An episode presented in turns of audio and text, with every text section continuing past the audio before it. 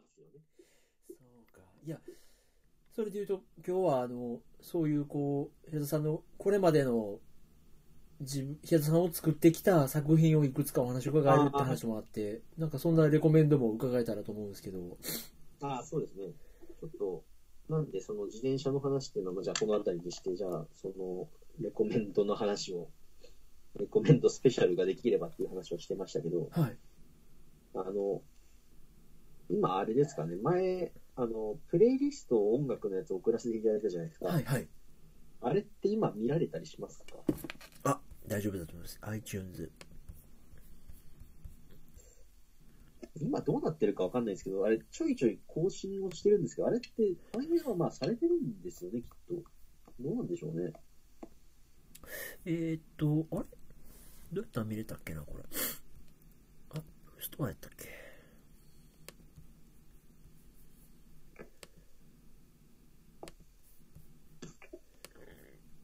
あ、もしあれやったら、あの、そこにまつわるお話をあ、はいはい。進めていただければ。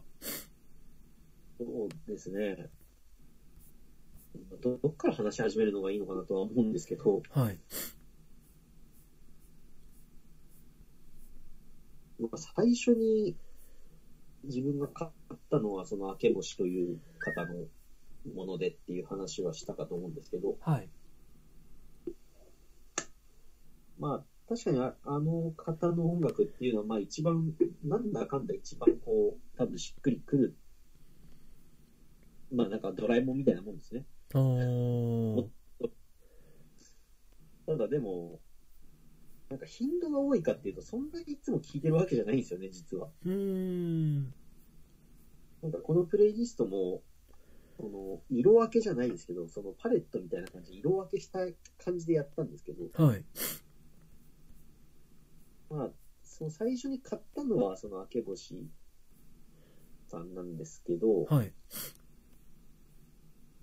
まあ中高、まあその本当に音楽はでもその、なかなか結構遅かった方だと思うんですよね。きちゃんと聴き始めたのって多分高校ぐらいだったと思うんで、はい。それで、お会いした時にちょっとお話ししましたけど、その、マルチネレコーズって話をしたじゃないあ、ですか。はいはいはいはい。豆腐ビーツさんとか。はい。まあ、その、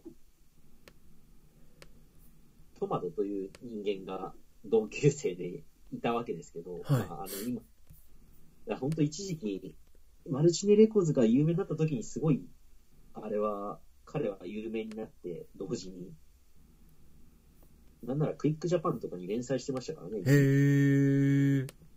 時代の長寿的な人になってたんそうですね。サブカルのトップランナーですね。っていう人間が実は写真部で一緒にやってたっていうう。ーん。すごいまあ、やななんか勝ったらすると、それはなんかあんまり高校のことはあんま思い出したくないのか、全然自分も連絡が取れてないですし、周りの人もなんかあんまり今何をやってるのかよくわからんというか、そういう感じだったみたいですけど、はい。まあでも少なからず彼から受けた影響というのは大きくてですね。まあそれが、ああの、それ、クリで、クラブミュージックで、多分この中で自分が載せてるので、上の方に、ダスティキットっていう人がいるんですけど、はい。まあこれ、あの、それこそ医師の卓球がワイヤーっていうのを横浜アリーナでやってた時代があったんですけど、はいはい、ワイヤー行きました、僕も。ああ、行かれましたか？はい。あれ、一回だけ行ったことがあって、はい。でその時に来てた方なんですよね、このダスティキットっていう。へー。でもでもあんま来てた記憶があんまりないんですけど、でも確かにいい音楽だったなっていうのはずっと記憶にあって、はい。でそのダスティキットは、ちょっとそのクラブミュージックの中でも、ちょっと異質な音を鳴らす人で、へー。で、なんていうんですかね、まあ聞いていただくしかないんですけど、こればっかりは。何年のワイヤーなんやろう？ダスティキッド。2009年とか2011年とかそこら辺だった気がするんですよね。へー。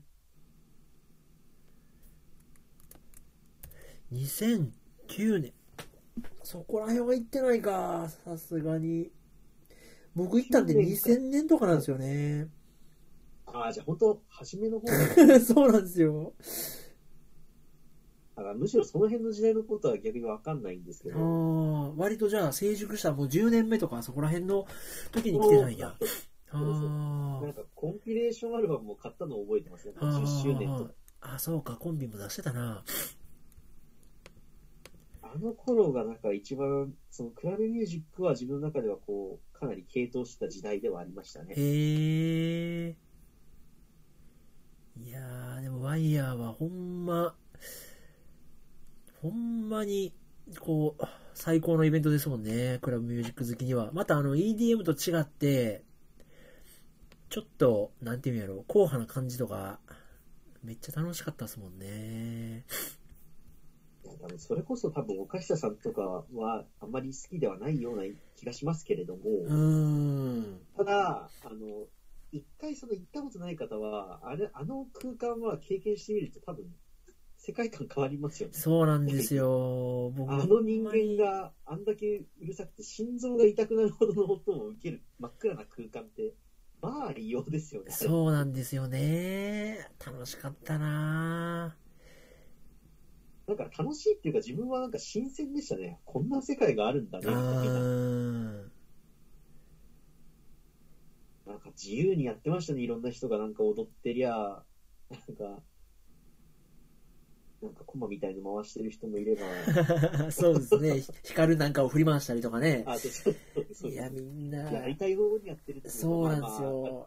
好き自勝由、あの手に。規制があるある中ではですけど、そうなんですよ。で、みんな飲んで食ってね、好き勝手して、で、みんなおしゃれして、そこを爆音が流れてるっていうね、もうほんまに楽しいねんな。楽しかってんな。終わね、もう終わってしまいましたよね、多分、ワイヤー。もうしばらくなやってないですね。箱が小さくなって終わって、みたいな。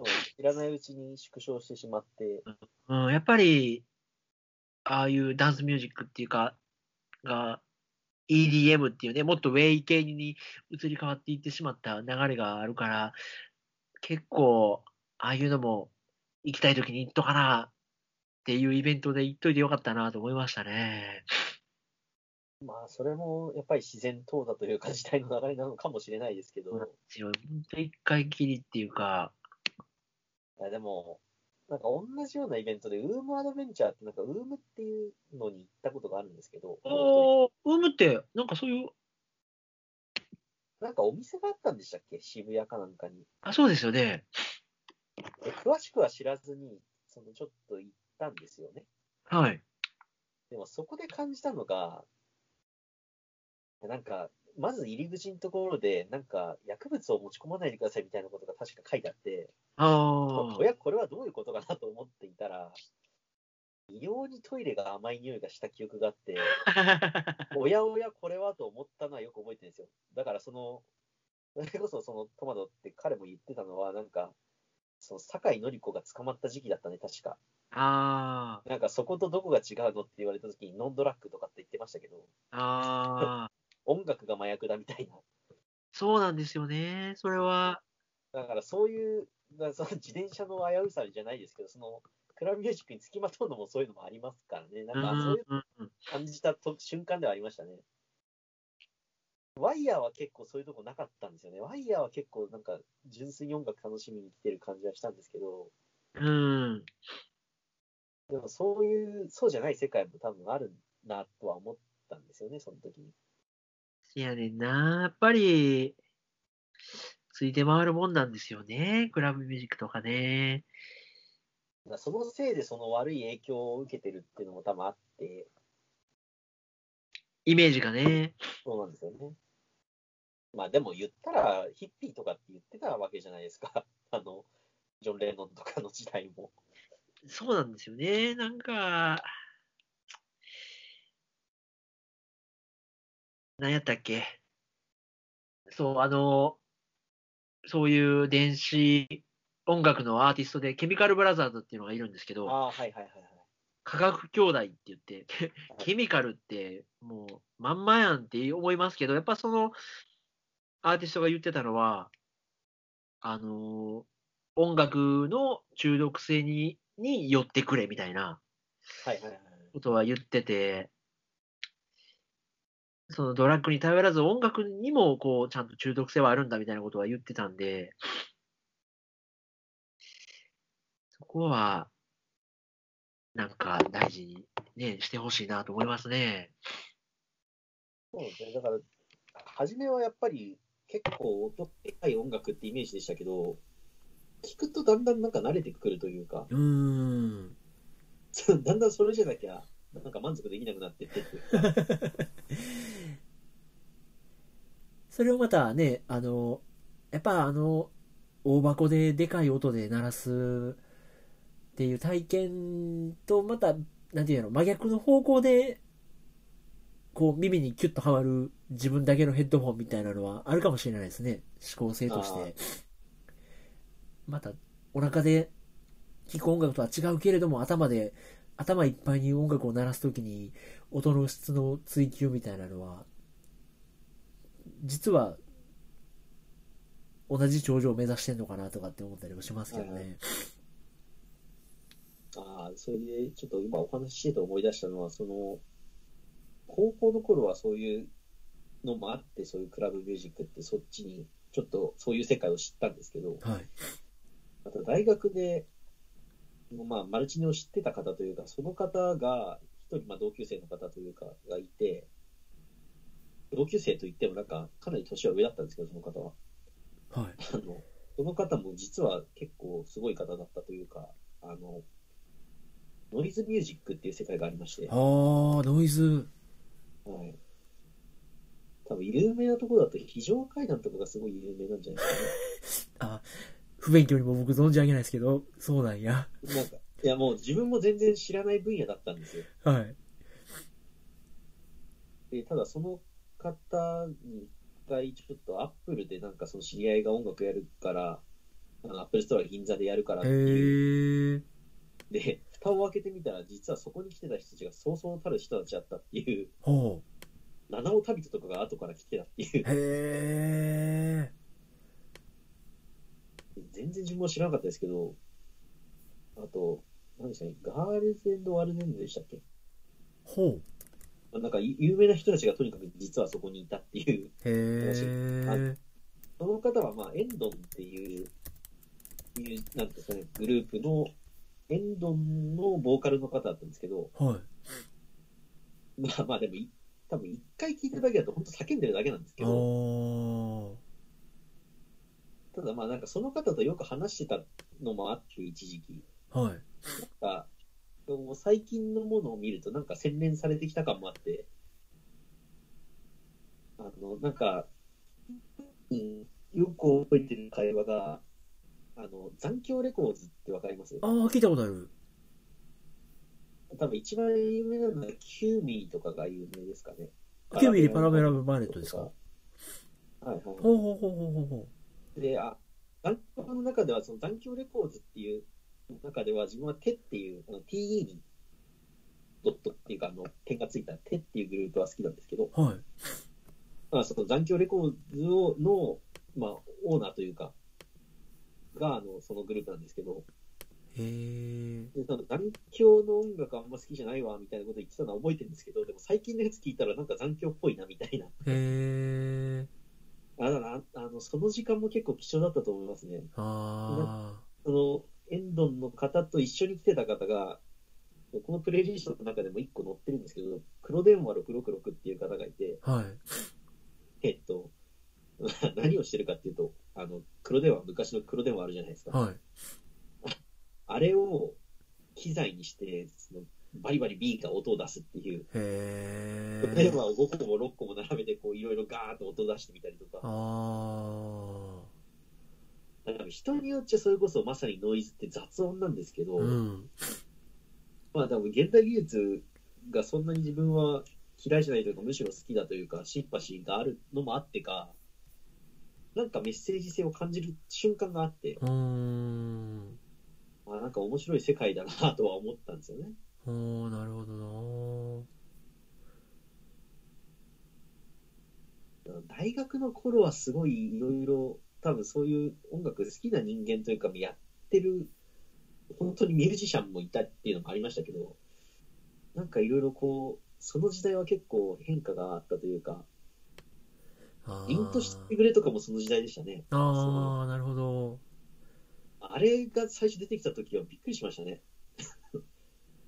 結構な衝撃でしたね。3ピースであんだけの音流すんかみたいな。へえ、あ、そこまで明るくないな。名前は知ってるけどぐらいの感じやな。あれです、あの、だそれこそ、あの、たくさんアニメのオープニングなんかにもなってますけど、それこそあの、サイコパスの最初のオープニングは凛としてしぐれですね。はあ。そうか。で、多分同じ時期に、今なくなっちゃったんですけど、あの、ホワイトアッシュっていうのが、ガッチャマンクラウズのオープニングほうほうほうやったんです。クラウズとインサイトのオープニングは、ホワイトアッシュっていう。あれは今 PV 見ても、あれですね、あの、向井修徳、リスペクトな感じですね、すごう。く。そうか。そこら辺も、なんかムーブメントっていうか、うねりの中にあるもんやから、実は一瞬っていうか、あれですね。で、だからそうやって聞いていくとちょっと思ったのが、やっぱり、そのこの間お話にもあって、実は自分もその最近まで中村和義っていう方を全然聞いてなかったんですけど。それこそイーラを買ってみて、へえ。を聞いてみて、ああ、やっぱすごいなっていうか、まあ、2000年代っていうんですか、あの、くるりが虹とか出してたって、多分98年とか2000年とかの時代の音楽って、はい。あれ、あの、小沢健二でしたっけ？あの、あとあの、愛し愛されて生きるのさはいはいはいはいはいはい。やっぱあの時代とか、時代時代でやっぱ、なんか音色というか色ありますよね。そうなんですよね。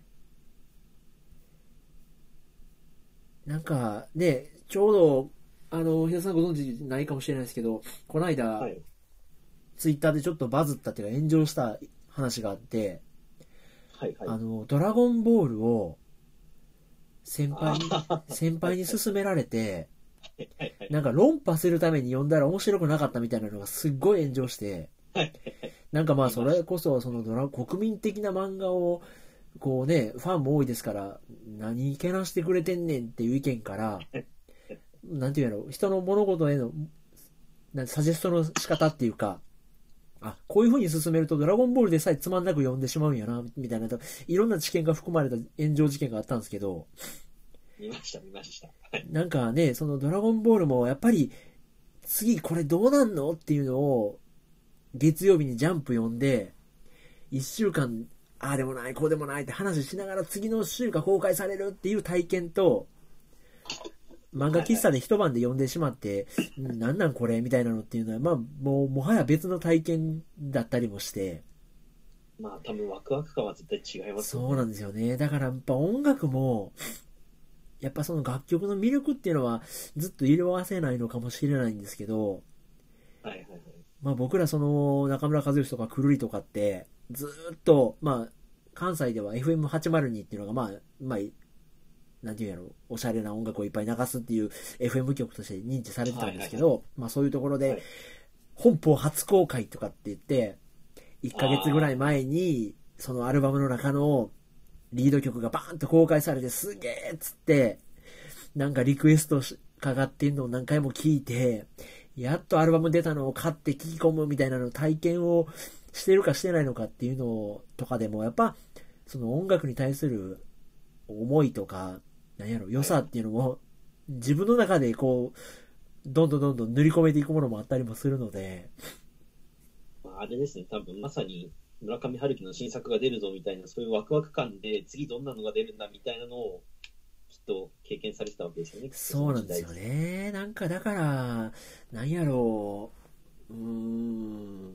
すごい思うんですよね。なんか、良し悪し、いいものって結局、うんと、コネクションっていうか関係性の中で作られていくものやから、なんか、ね、平田さんの話を伺ってて、やっぱ面白いな、いいなって思うのは、やっぱこう、自転車との幸せな関係とか、あはい。なんか悪い部分も、まあまあ、そのサッカー、スポーツ、ぶスポーツ文化、スポーツのファンとか、まあ、その、悲しい出会いっていうかね、嫌やなって思う体験もあるんですけど、やっぱこう、伺ってていいのは、そういった中で心動いた幸せな出会いみたいなのを聞くのがまあ結構面白くて、まあ、悪く見るのはいくらでもできますからね。そうなんですよね。だからやっぱ、こうね、こういう風に世界は美しいみたいなのを、まあ、どういったジャンルであれ、自転車であれ、なんであれね、なんかそういう人間参加っていうか、生きててよかったみたいなところを、詰まるところ話を伺えると、やっぱ嬉しいな、面白いなって思ったりもするんで、だから、やっぱり、最近聞いても、やっぱフジファブリックの茜色の夕日とかはやっぱり美しいですね。名曲ですよ、あれは。本当に。何回聞いても。え、昔からフジファブリックはご存知でした？あ、じゃあその話ちょっとしましょうか。ちょっとしたかったのがある。あの、フジファブリックを最初に知ったのは、それこそ J スポーツで野球好きって、まあ、野球ちゃん中継を野球好きっていう番組でやってるんですけど、はい。J スポーツで最初に知ったんですよ。そのフジファブリックがその年、あの、シュガーっていう曲があるじゃないですか。はい。あの全力で走れってやつですねあ。あ、はい。だから、あの、多分、あれは亡くなる、多分最後のシングルかなんかになっちゃったんですよね、確か。おー、クロニクル。そこだ、そうですね、自分はそこで知ったんですけど、はい。あああ、そうですね、その、そそのメロディーですね。あ、ああ、なるほど。あまりやると怒られるから。あそうそう。ジャスラックに、あれなんですけど。だその、まあ、入りはそれだったんで、まあ、やっぱりスポーツっぽく結構、なんていうんですか、爽快感がある感じの音楽だったじゃないですか、そあの。ーだからでも結構、あの、フジファブリックってそれこそだから前おっしゃったように変な音楽も結構やっていて、うんうんうんでただその、今年のテーマ曲、J スポーツのテーマ曲っていうのがまたフジファブリックの、その電光石火っていう曲だったんですよね。うん。はい。なんかそれは、なんか iTunes だったかなんか配信だけのシングルみたいに確かなってるんですけど。これでもメロディーの感じというかテンポがもうまんまシュガーなんですよ。へえ。でまあ当然そこは他の聞いてる方もやっぱり似てるっていう話はしていたみたいで、はい。で、なんかその本人、ご本人たちもやっぱり意識して作りましたみたいな話はされてて、へえ。で、ただなん、なんていうんですかね、それを聞いていて、ちょっと自分が思っていたこと、なんかその歌詞の中で、ちょっと、ちょっと思い出すのに時間をもらっていいですかね？ああ、全然全然。なんかこう、メモ的に、こう、エヴァノートに普段書いてる中に一個あるんですけど、それが。どこだ？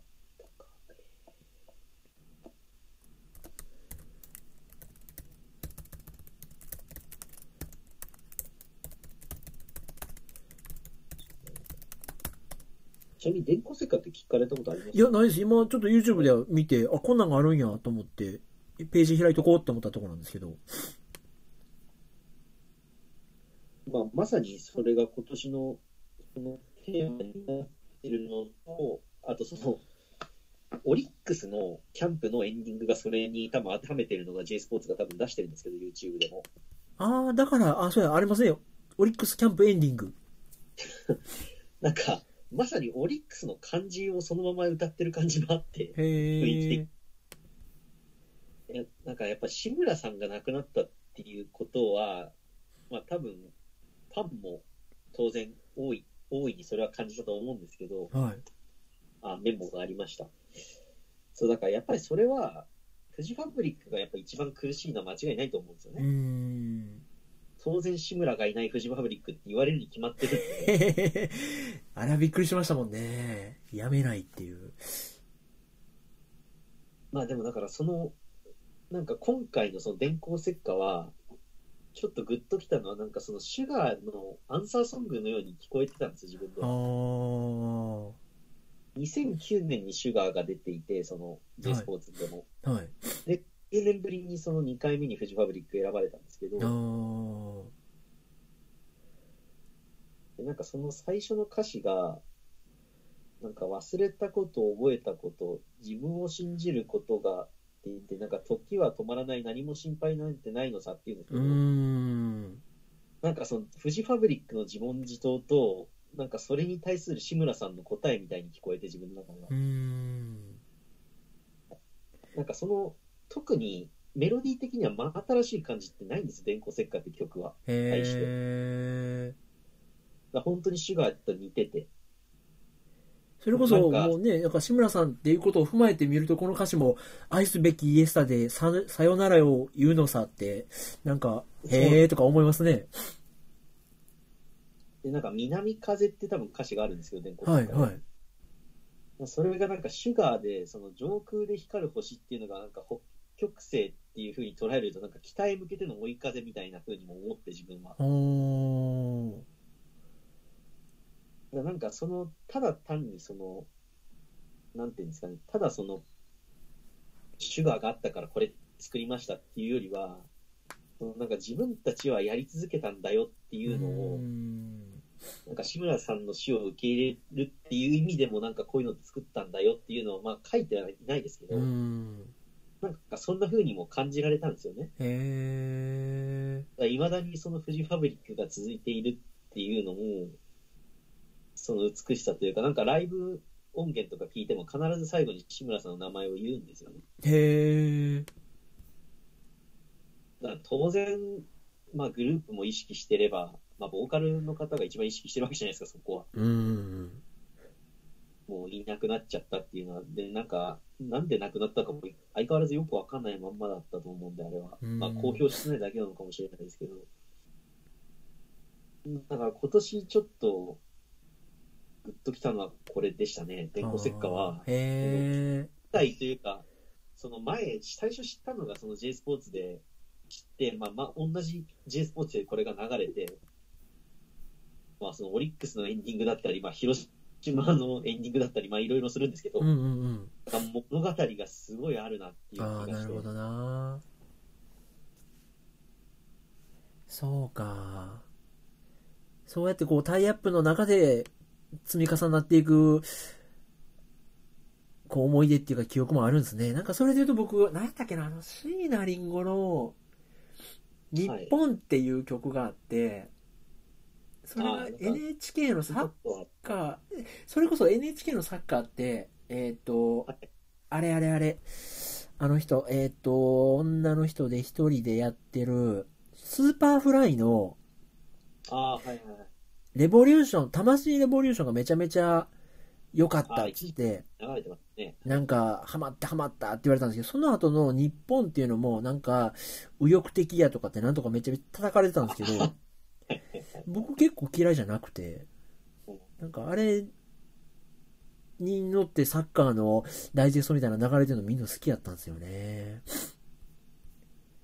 右翼的で思い出しましたけど、あの、何でしたっけ？えっ、と、あ、すいません、ど忘れしちゃいました。えっ、と、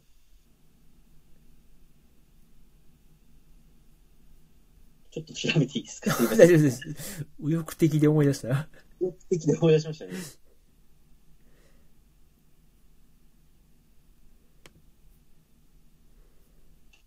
えっ、と、あ、ラドウィンプスだ。そうだ、ラドウィンプスほうがなんか今年そんな話してませんでしたっけ？一時期。え？ラッドウィンプスに？僕、ラッドウィンプス全然、あれやからな、思い入れないからな。いや、なんか、それこそ、ラドウィンプスって、あの、切な連鎖とかを出してた時期は、はい。これが天才っていうんだなと思って聞いてたんですよね。うん。ただなんか、なんか、紆余曲折して、なんかいろんな方向に行ったあげく、なんか、なんかすごい多分自分が大学4年ぐらいの1年生とかが好きなアーティストは誰ですかっていう、なんか紙が貼ってあったんですけど、はいに。はい。半分以上がラドウィンプスと、あれでしたね、あの、天体観測の、誰でしたっけ？えっ、と、ああ。あれね。もう出てこへんくそ もうやばいなあ、ババンバンプですね バンプオブチキン。はいはいはいはい。バンプですね。で、すごい好きな人が多いんですよね、その自分のちょいした世代ぐらいは。でも多分それって全然前世とかその辺の多分楽曲、まあそれよりはちょっと、もうちょっと古かったと思いますけど、まあそういう感じだと思うんですよ。うん。まあだからまさに、あの、この間の、あの朝の引用じゃないですけど、いや、そこじゃないんだよな、みたいなうところがん。感じてはいて、いや、切な連鎖とかやってる時はすごかったですけど、で、なんか、ちょっと曲忘れちゃいましたけど、今年そういうなんか出した曲が、右翼的だみたいに言われて、ほあとミウィンプスが出したのが、う。はい。で、一回ごめんなさいをした後に、なんかライブで、自由なこと言って何が悪いんだ、イエーイみたいなことをやらかしたっていう話を見て、ほちょっとがっかりしたっていう。う。あ、だいうぶがっかりした。あ、やっちゃうんだ、それみたいな。あ、そうなんや。ででそこで、ああだこうだ言うんだったら、その、5月のハエって歌があるんですよ。はい。なんか多分一時期その、なんか別れた人に対して歌ってるみたいなことを言う確か言われてたやつがあっほて、う。はい。歌詞もそんな感じなんですけど、多分まあ調べればすごい話題になってたと思うんでわかると思うんですけど、はい。なんかその PV が、まあ多分今上がってるんですけどね、はい。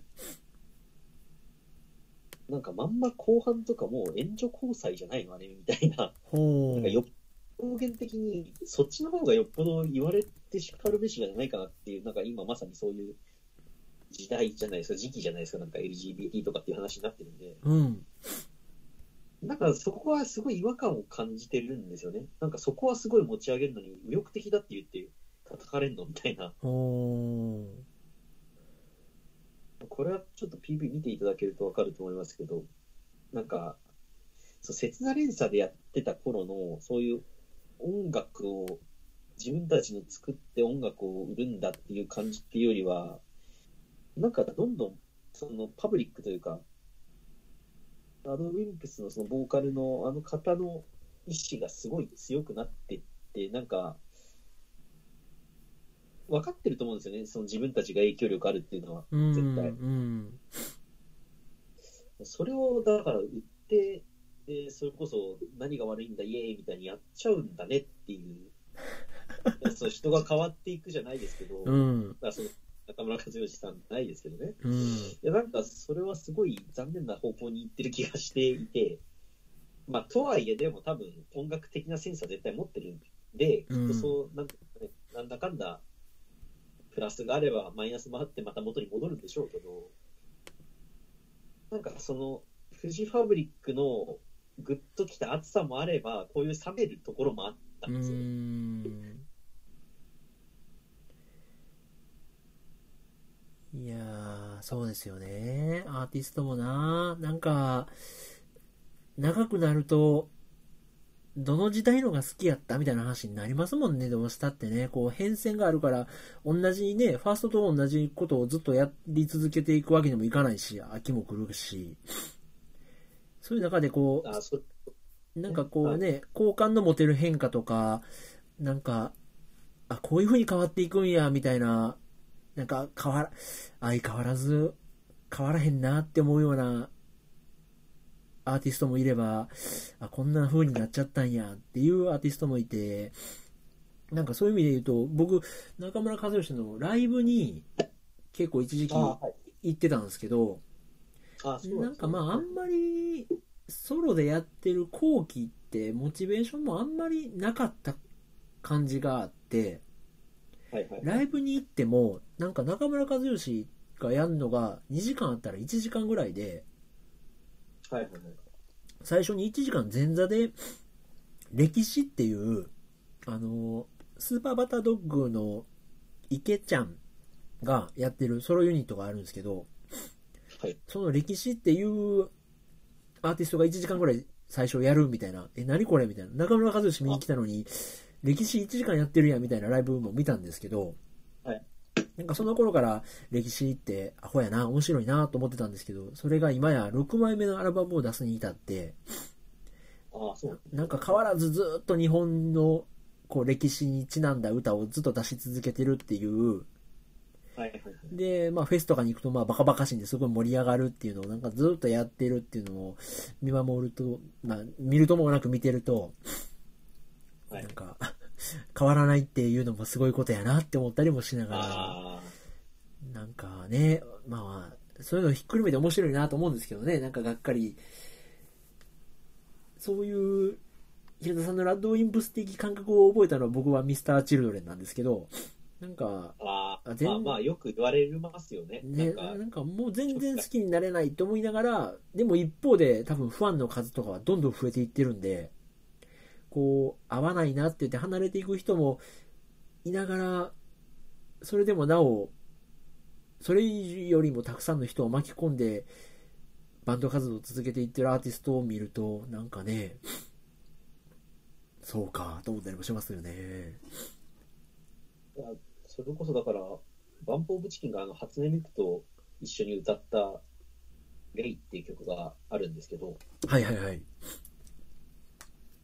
正直、あそのだからちょっとつながるのは、今年まあ巨人に上原浩二という人が帰ってきたっていうのもそれにつながるんですけど、はい。もう多分そんな変化とか、あるいは帰ってくるとかしなくても、多分食っていけるはずじゃないですか。ああ、そうですね。だけど、あえてやっぱそれをするっていうのは成長、歩みを止めないんだなっていううー、ん。そこはすごい、上原に関してはすごいパワーをもらいましたね、今年。ああ、そうなんや。いや、印象的だったのがもう、もう明らかに疲れてて、投げすぎで疲れてて、ボカスカに打たれた日があって、はい。普通それだったらダグアウト帰るんですけど、はい。帰んないで一番先頭ずっと試合見てたんですよね、声出して。おー。あもうだから、いそういう魂を伝えに来てんな、この人っていう感じはしたんですよね。ああ、なるほどな。もうまさに雑草魂ですもんね。な多分バンポーチキンとかもそんな、多分初音ミクとか新しいファンをとかじゃないですよね。多分自分たちで同じことじゃなくて変化させようとして多分やったんだと思うんですけど、あれも。それこそ、そのそれこそ養生戦記の作家の方が書いてましたけど、カルロセンって方が。あリツイートしてたのかなんかで見ましたけど、作家とかって、要は作品が終わっちゃったらただの 住所、住所特定無職だよなみたいな。おー。えだからミュージシャンも多分そうじゃないですか。あ作品作り続けるって、すごいことですよね。まあ、売れるとはしても、もう、その、ネームバリューで売れるとはしてもー。う、ん。そうですよね。まあ、字を書いてメロディーを作ってとか、ようできるなってのは思いますよね。特にね、なんか最初の頃はね、初期衝動があって伝えたいことがあって売れたくてっていろんなことがありますけど、一回それいろいろ満たされた後で、じゃあ今自分に何ができんのみたいなことをもう一回問い直してから、また何か発表するってめちゃくちゃエネルギーいるやろうなと思うから、モチベーションがそんなに保てないと思うんうですよね。ーん。そんな言いたいこともないでみたいなね、こともあったりする中で、みんなやってんでもんな、いろいろ。で、なんで、その、大学の後か大学ぐらいに聞いてというか、これはと思ったのが、そのプレイリストの上の方にある吉村開くっていう方と石崎ひゅういっていう方なんですよね。おー。石崎ひゅういさんってソロアーティストですかそうですね。で石崎ひゅういは、それこそあの、えっ、と、また名前が出てこないですけど、あの、ホームレスの方が路上で販売してる冊子あるじゃないですか。はいはいはいはい。出てこへんけど。調べますちょっと。ああ、出てこないですね。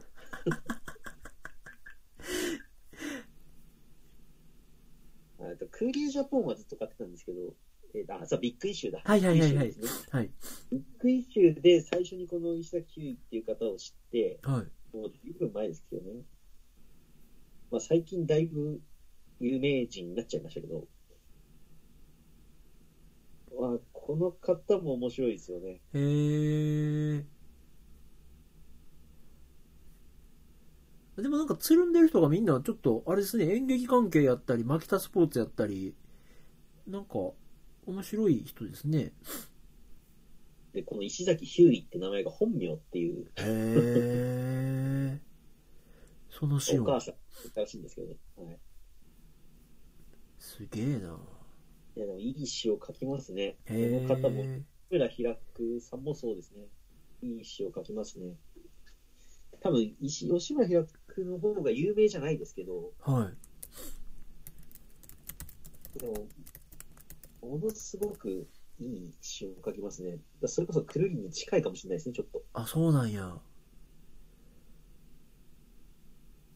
それこそ 2012EP だったと思うんですけど、なんか PV が多分あると思うんですよ、はい YouTube に。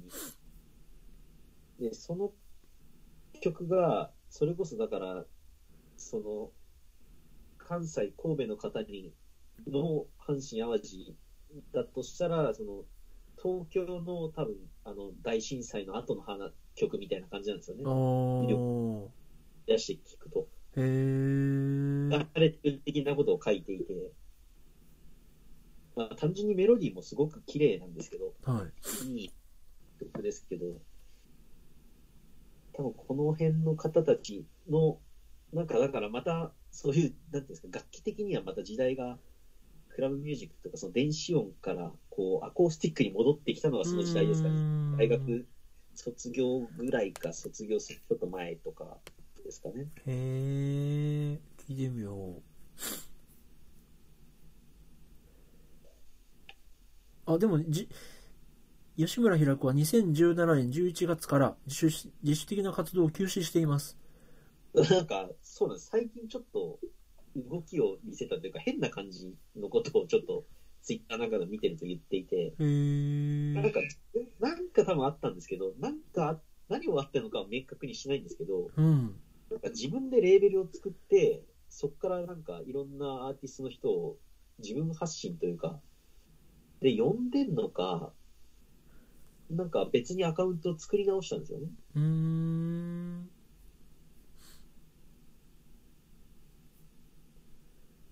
でまあなんか一回ライブに行ったことがあって、その時に覚えてる印象に残ったのは、なんか30代めっちゃ楽しいよみたいなのはよく覚えてるんですけど、あそうなんや。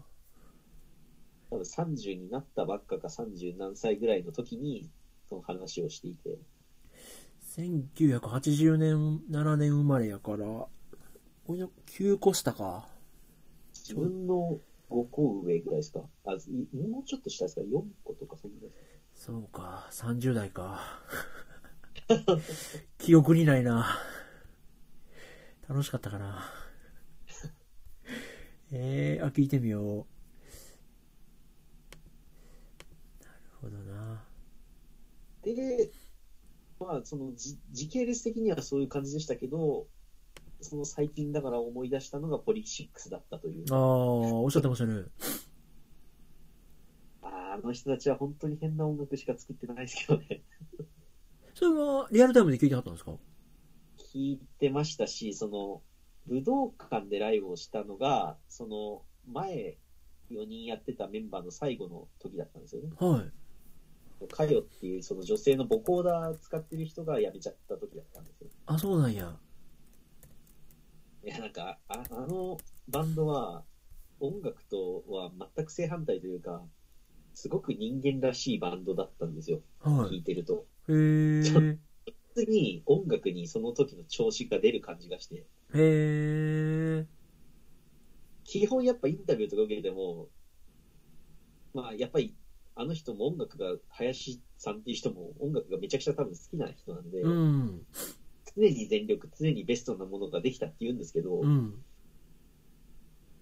多分あの、多分一番有名なのは、曖昧にメインとか、あの、そのぐらいの2008年とか、あの、ストロングマシーン2号ってなんか、小学生のランドセル背負ってなんか踊ってるの見たことないですか？ええまあ多分その辺が一番有名だと思うんですよね。うん。で、あの頃がやっぱ一番勢いがあって一番人気あったと思うんですよ。そうなんや。えまあ、だからあれはニューウェーブっていう、なんかもともとはディーボに憧れたところから始まってますけど、あの人たちはえ。ああ。まあ、そもそもディーボもサティスファクションを勝手に リミックスしてめちゃくちゃ怒られたみたいな、ああ。いますけどね。いつ知ってたの？なんかね、あ当時、うちケーブルテレビに実家が入ってて、そこで、スペシャ、スペシャワー TV っていうのがあっでしたはて、出てます。スペシャでなんかよう見た、なんか見るともなく PV 見てたみたいな、結構シャウトして、わーわーわーわーわーわーとかってんのをよずっと見てたみたいな感じがあるんでね。うん。電車でコーナー持ってたんです、一時期。あ、そう。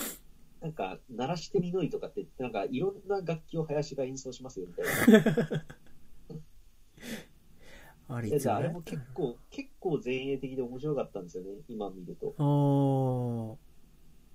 全然知らない楽器の演奏者の人呼んでみたりとか。へーでも15年ぐらい前やな。2003年8月にはサマーソニックへ初出演したって書いてあるから。そう、そうです。いや本当ただの最初は色物バンドだったんですけど、うーん。だからまあ、あんまりいい言い方じゃないですけど、だからパン投げたりしたんですよね、最初。で、そのパン投げのメンバーは、なんかすぐ解雇されるっていう。このウィキ最高っすね。えー この頃は主にポリ2の食パン投げなどの極物的パフォーマンスをするバンドとして知られていた。当初は袋に入ったせんべいを投げていたが、当たると痛いという客からの苦情が殺到し、食パンに変えたっていう、このウィキ最高やな。で、なんかその、多分その、かよって人もなんか、同じ軽音部の、確か、人というか、全然乗り気じゃないけど、や、ちょっと誘われながらやったみたいな感じで、あー。で、でその、でも、無機質な感じが、うまくあったんですよね、その、音楽的うなーん。そうですね。なんかみ、表情。あえて無表情でやるみたいなイメージありますもんね。2000年か。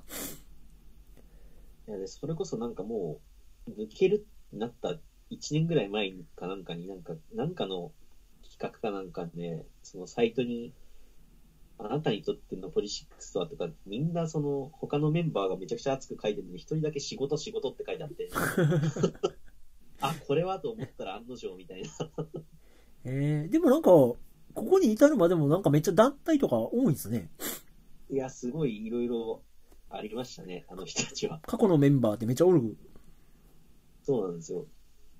その時々で音楽は結構変わっていて如実に。へえ、そうなんや。うわ。いやー、でもちょっと、この、始まった当初、んやっぱいいな。ポリ2、サコ、シンセサイザー、ボコーダー、パン投げ担当ってこれ最高やな。こういうのがいいよな。そう、だなんかあんまりにもそういう、最初はそういう要因だったのが、あんまりにもその、おふざけ要因すぎて、なんか、なんか一説には切れてやめさせたみたいなことを聞いたことが、そうか。だから、本当なんか試行錯誤の歴史を見てきた気がするんですよねう。ーん。なんか人間臭かったですね。音楽やってる音楽は全然人間臭くないんですけどうー、ん。なるほどなんかそういうのを振り返ると、なんか、なんていうんですかね、ただ、なんていうんでしょう、懐かしいなっていうのもあるんですけど、なんていうんですかね、こう、なんか自分も歩んでいけるなみたいな、なんかちょっと、そういうものをもらえる感じがする気はするんですよね。ああ、生き様を見るとちょっと励まされるっていうのがあるかもしれないですね。今聴いてよいいなって思う音楽とかも多分そうなんじゃないかなとかって思ったりするんですうよね、ちょっと。んいやーウィキ面白いなかよライブ中感情を表に出すことはほとんどなくアンドロイドのように決まった動きしかしない。また雑誌やテレビ等のメディア媒体への出演時においても同様のキャラクターとして振る舞うことが多い。だがロボットのような動きはあくまでもバンドとしてのキャラクターであり普段は至って普通の女性って。何やこれ。バンド脱退後の2011年10月21日ポリシックスメンバーとも面識がある音楽関係者の結婚とアメリカの永住権を取得して移住することを自身のブログで発表 ようわからんなえー 確か一時期なんか三つ編みヒロインってシングルをその歌謡だけで出してるって確か。ポリシックスとは別に三つ編みヒロインといって楽曲を発表するなど、ソロ経験の活動も、ここなんかめっちゃ人間臭いですね。こうなんか、私はこうなのよっていう。ポリシックスへの加入以前はニューウェーブサウンドに対し特別な興味はなかった。ちなみにデボの音楽を聴いたのはポリシックスへの加入後である。えーやっぱ、それも好きな人が多分編集してるんで、結構面白く書いてると思いますけど。林曰くポリシックスの金担当。で、なんかその今のドラムの、矢野かな？矢野ですかね？最初全く叩けなくて多分、リーボのドラムに顔が似てたから入れたみたいな。こいつダメだみたいに最初落とそうとしたけど顔似てるから入れようみたいな。で そしたらめちゃくちゃ上手くなるっていう。えー、いいですね。こういうなんか頭悪いの面白いな。林が DJ で X の悪いです。オルガスムをかける際には、その舞台上に矢野が登場し、林と共に X ジャンプを披露するのが定番となっている。知らんな なんか頭悪いが褒め言葉になるっていう、そのほからかさがありますよね。いいですね。こういうのやっぱ、こうなんかいいな。こういうのはやっぱバンドってね、こんな、なんていうんやろう、寝なし草の商売してんねんから、そう来なくっちゃっていうとこありますよね。そうですね。まあ、多分やっぱ本当それは聞いてて感じたのは、結構その売れる音楽とやりたい音楽がその一致する時期としない時期っていうのが結構如実にわかるんですよね。あなんか、なんか感情移入できる時とできない時で、やっぱり全然できてるくる楽曲も全然、あれこんなんみたいな時とか。ー。うーん。だからここ5年ぐらい、本当なんかちょっと残念な感じがすごい漂ってたんですけど、またちょっと息を吹き返してきた感はあって、ああ、やっぱこうね、悩みがあって、吹っ切れた時になんかね、乗るか反るかで、勢いに乗ったりとかしたら嬉しいですね。そうですね。そうか、いや、また聞いてみよあ、で、一方でなんですけど、う。はい。それこそ、まあ、オリコンの上位に出て、今出てくる人たちっていうか、あの、ミセスグリーンアップルって、あ、聞いたことある。え、なんか、アカペラグループでしたっけ？違う？いや、ではないんですけど、あの、それこそ、ちょっと前になんか僕たちがやりましたってドラマのオープニングになったりとか、はい。なんか、なんか世の女子中高生に大人気らしいんですけど、はい。いや、あれもその J スポーツつながりで、えー、すごいな、J スポーツ。やっぱりもう、画法人っていう曲を出してたんですよ。はい。で、その、画法人が入っているアルバム、あ、プログレッシブっていうんですかね。はい。なんか今でこそ、ミセスグリーンアップルってどんどんそういう、なんていうんですかね、どんどんその恋愛の方向に流れていってる感じはあるんですけど、うん。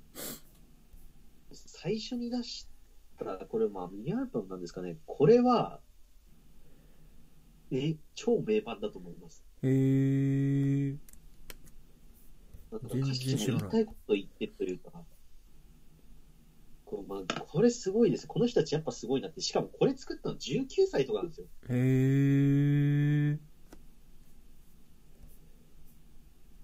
ー、このミセスグリーンアップルっていう存在もそうだったんですけど、それこそあの、崎山宗志とか、成田とかって、あの辺の人たちって多分、まあ、正確には分かんないし、こう主観ですけど、自分の。はい。多分平成の元年の世代ってまたちょっと特殊なんですよ。で、多分それより下の、多分彼らは2000、あ、おもくろさんはなんか2個下ぐらいだったんですけど、多分2000年代生まれとかの時代の人たちもまた多分人種違う気がします。ああ、なるほどな。なんか、その、この前、岡下さんがおっしゃってたように、その、なんとでも取れるというか、いろんな、多分なんかその五感以外のさ、喜怒哀楽以外のものを言ってる気がしますね、この人たちは。うーん。ああ、なるほど。僕の弱いエリアやな。カテゴリーやな。そういや、か。本当に見事だねっていう気はしますね。へえ。あ、聞いてみよう。全、一回も聞いたことないな、多分。あだからその自分も G スポーツがなければというか、あこれは、あの、本当だから、インターネットの朗らかだった時代のいい習慣だと思うんですけど、今でこそ、あの、著作権者により何がしっつってすぐ消されますけど、うん。もう結構マットとかが当たり前だったじあゃないですか。昔あ、はいはいはいはい。だから野球と合わせたやつとか、なんかそれで横山健を知ったりとか。それこそアニメのなんかだったりとか、で、なん誰かを知ったりとか、うんうんうんまあ結局、そのエンディングでも明森さんだったんですけど、なんかそういう朗らかさがあったおかげでむしろ知れたところもあったんですよね。うーん。そうやな。権利もあるけど、やっぱこうね、ね、YouTube で、別に再生回数なんて気にしたことなかったですもんね。チャンネル登録なんてことはなん全然なかったもんな、なんか。そうなんですよ。もうなんかこんだけその、なんていうんですかね、マネタイズと数の取り合いになるコンテンツじゃなかったうわけです、本ん、来。なんか、ねまあそうですよね。クリーンですよね、まあ YouTube ってね。なんかもっと悪いもんがいっぱいあったもんな、YouTube って。昔。昔のニコニコ動画みたいな。あーえー、あ、でもなんか今、これちゃうんかななんか画法人、マッド、声の形とかなんかありますけどね。なんやろな。ちゃうんかな？また見てみよう。あ、でも、まあそれこそ、そういう意味では、あの、Apple Music とかって、やっぱりそういうのも聞けるんで、あー。あうんもうそうですけどね。うん。あ、そうかそうか。サブスプレイクション、サブ、あれがいいんですね。で、そうなんです。だから、ちょっとその、これ、この間もちょっといあのお話ししたかったところではあったんですけど、その、今のツイッターとか、まさにそうですけど、こう、批判のスタンスというか、みんな批判したいスタンスが、だから何でもかんでももう問題になるなっていう感じがして。だから、その、昔はその、まあ、パレット、えあの絵の具のパレットに例えると、昔のネットって多分その、それぞれで色分けでちゃんと分かれてた気がするんですよ。うん。赤は赤、青は青みたいな感じで、うん。なんかコアなところが知ってる人たちで繋がってるみたいな。で、その壁を取り払って、いろんな人を入れてしまった結果、うん色色がぐっちゃぐちゃになって、うん。混ざったのが今かなっていう。だからある程度多分知らないと、リットネットネットリテラシー的なところがないと多分やんなかったじゃないですか、昔は。そうですね。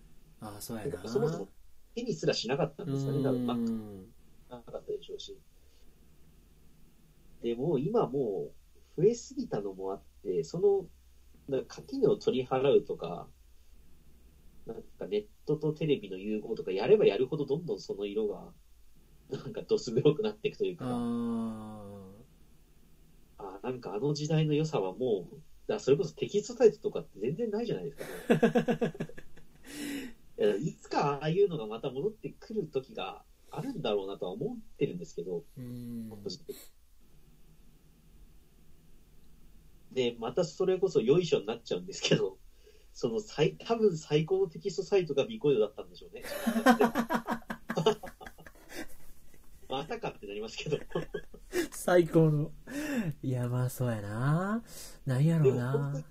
そういう、やっぱり、なんですかね、すごく、それぞれのグラデーションがしっかりしてたんで、鮮やかだったのかなって気がするんですよね。うーん。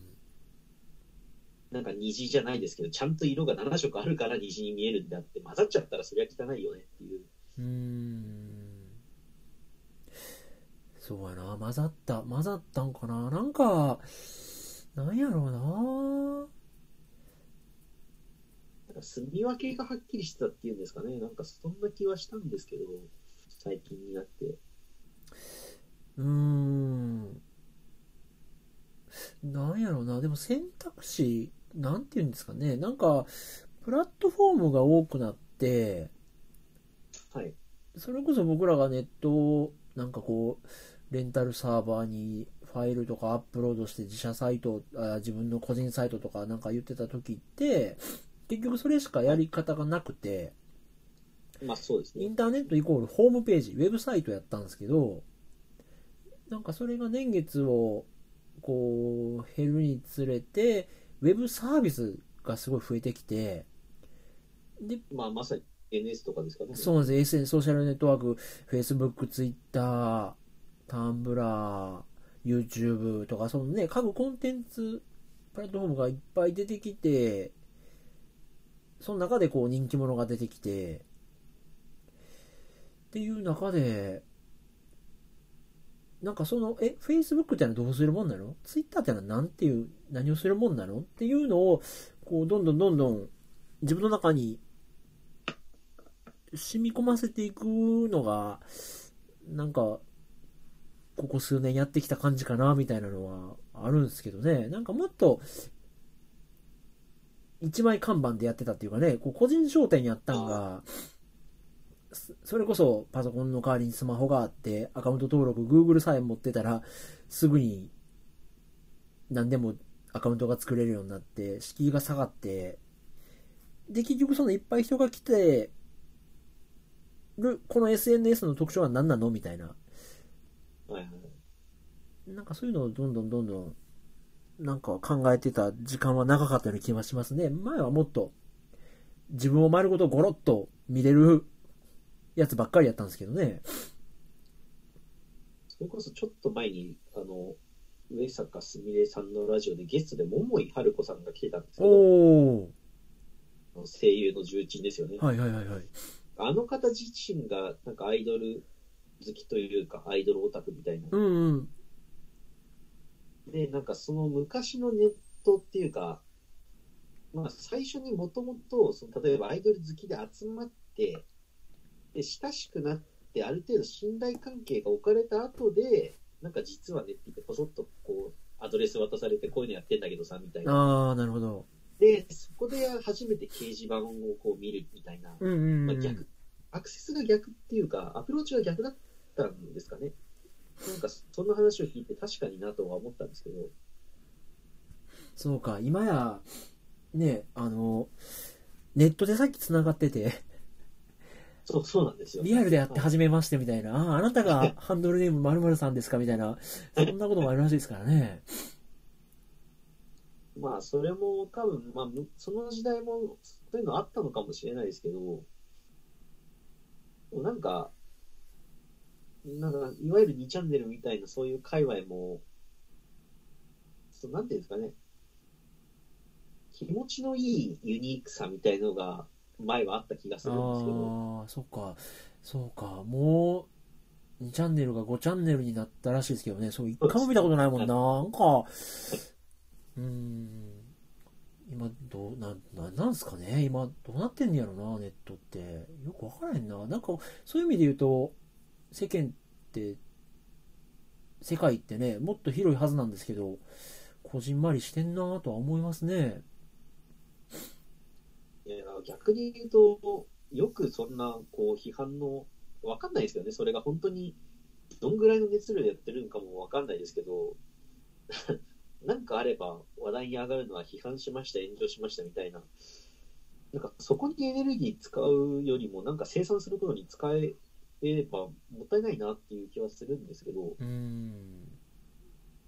で、ちょっと、ちょっとずれますけど、それで、その、この間 iPhone の話があって、はい。で、本当はその iPhone はもっとポテンシャルがあるっていうお話をした理由が一個あったのが、はい。まあもちろんその時間的余裕とか、まあご本人がこうやる気にならないと多分それはなんないと思いますけど、ちょっと期待してるのが、もし今、岡下さんが新しい iPhone を手にしてはい。アプリを作るってなったら、どういうのを作るのかなっていうのはちょっと、ちょっとワクワクしてるんですよね。もし仮にですけど。おまあ、明下さんが、例えば今、ピコイドで急にポッと APP っていうのが出てきて、iPhone でそれが起動したらどういうものを起動させるのかなっていうのはちょっと、ちょっと思ってるんです。ー。おまあもちろんその、なんていうんですかね、プレッシャーかけるみたいな感じになっちゃうのは、やっぱり要望を言うみたいな感じになるので多分違うとは思うんですけー。ど、うん。なんかふとした時にそういうのをちょっとトライされたりしたら、うん、今、今のこう、なんていうんですかね、今の岡下さんが今の iPhone でやることってなんだろうなっていうのはちょっと思ってまして。あーあ、そっか。なんかね、そうですね。実現させるかどうかは別として、彼の頭の中に今どんなイメージがあるのかとかっては聞いてみたいですね。そうですね。まあ、マ Mac の中で多分やるっていうのはもちろんやられてることでしょうし、まあ、何かしらそういうイメージというかイマジネーションあるんでしょうけど、うん。今改めて何を作り出すのかなっていうのはちょっと気になっておりますね。もし作るとしたらですけど。そうか。なんか、またほんなら来月に、岡下君にそんなイメージ、アイディアとかも聞こうかなと思うんですけど、はい。これからは、あれですよね、